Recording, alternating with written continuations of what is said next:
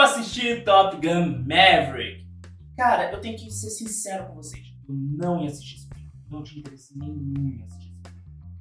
Eu relutei incansavelmente sobre assistir esse filme. Era um filme que eu falei, não interessa se ele é bom, se ele é ruim, eu não vou assistir Top Gun 2, Top Gun Maverick. Não vou, não vou, não vou. Por que eu não vou assistir?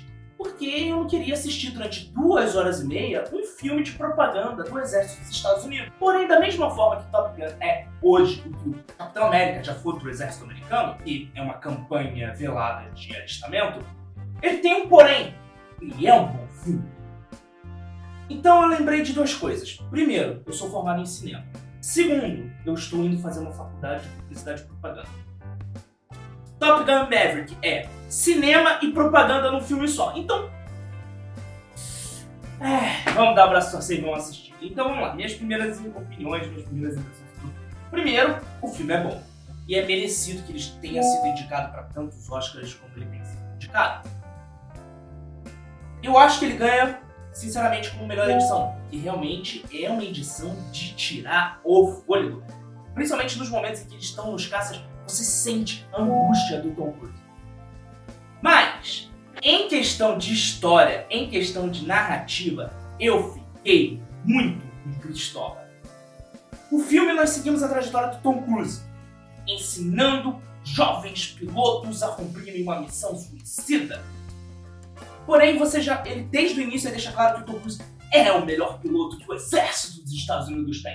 Então você sabe que no final ele vai salvar o dia. Porque afinal de contas ele é o Tom Cruise, ele é o protagonista. Mas você parar pra pensar é o seguinte: o tempo todo ele tá mostrando, olha como é legal, por mais que sejam perigosos, a vida no exército dos Estados Unidos, da marinha, é muito maneiro. Uhul, nós jogamos bola na praia.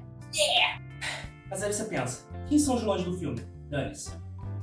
Tem. Qual é o motivo dessa missão ser os policiais do mundo impedindo que países subdesenvolvidos tenham armas nucleares.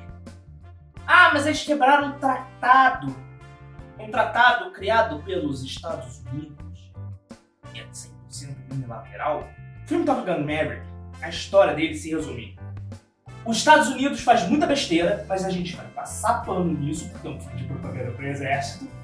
E foca-te na relação do, do filho do amigo do Tom Cruise que morreu no primeiro filme que tá puto com Tom Cruise por conta disso. Eu sei que se alistar nos Estados Unidos não é obrigatório. Eu sei que o exército americano utiliza muitos filmes como Top Gun, Independence Day, centenas de outros filmes, como forma de promover o alistamento nas Forças Armadas. E eles fazem isso desde a Primeira Guerra, desde a Segunda Guerra Mundial, na verdade. Várias obras, tanto de TV, cinema, rádio, quadrinhos, mostram a vida do exército americano como uma coisa legal para incentivar jovens a quererem seguir essa carreira. Mas quando você para para pensar na história, na motivação que levou o exército americano a cumprir aquela missão e todo, gerar todo o enredo do filme, parece que é o governo dos Estados Unidos e o próprio filme chamando você de idiota.